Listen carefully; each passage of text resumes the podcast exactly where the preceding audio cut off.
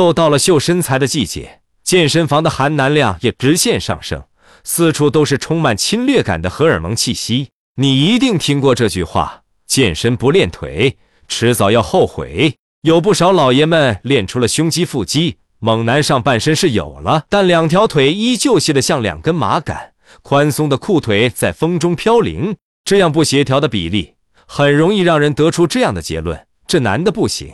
不想被女生说全身只有嘴硬，大老爷们只好忍痛练腿。不过啊，在跟风健身的同时，咱们内心也有一个大大的疑问：健身练腿到底会不会让那方面更厉害？练腿能为爱加时吗？这个还真不好说。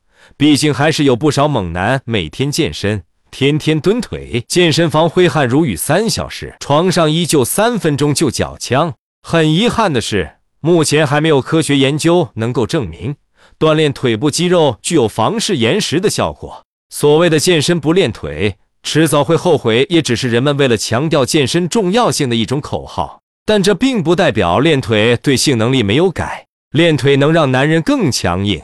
腿部锻炼不仅能减少腿部和其他部位的脂肪，还能有效刺激肌肉合成激素睾酮。刺激男性荷尔蒙的产生，降低体内的雌激素水平。之前我们说过，X 欲望其实是是激素决定，所以说练腿的男生性欲更强，经常练腿软男会变硬，都是有一定科学依据的。练腿其实更多是起到一个整体的作用，在进行双人运动时，无论是哪种姿势，都离不开腰腹和臀腿的发力。特别是在撞击的时候，臀大肌的力量就显得尤为重要。如果这个部位的肌肉无力，很可能没动几下就累得不行了。而腿部训练正好能强化这部分肌肉。腿还是全身力量的源泉，腿部肌肉占了全身肌肉总量的百分之六十以上。经常练腿，对其他部位的肌肉训练也有 buff 加成。既然练腿能使你精力充沛，全身力量增强，那么在双人运动的时候，自然就能轻松解锁更多姿势。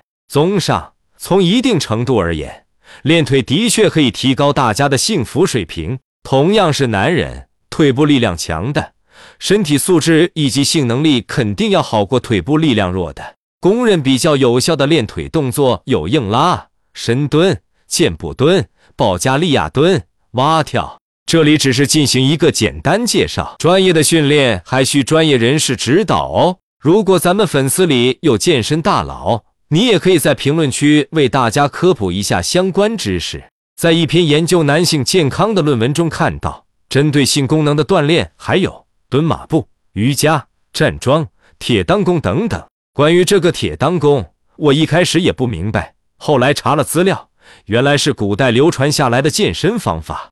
提醒各位猛男，健身这方面还有些需要注意的事项。很不少老爷们心血来潮，哐哐哐一顿猛练，第二天发现腰酸、腿疼、胳膊抬不起来，报复性饮食后肚子上又多了两圈肉。坚持锻炼和佛系锻炼是两码事。如果三天打鱼两天晒网，肯定是没什么效果的。如果锻炼后不注重拉伸，那也是不利于肌肉的恢复和生长的。虽然健身对于性功能一定是有提升作用的，但大家也不要把它当成神药。如果真的有了性功能障碍，那就不是光靠锻炼就能解决的了，还需要去医院诊断，该吃药吃药，该治疗治疗。最后，祝各位猛男都能收获好身材，拥有幸福生活。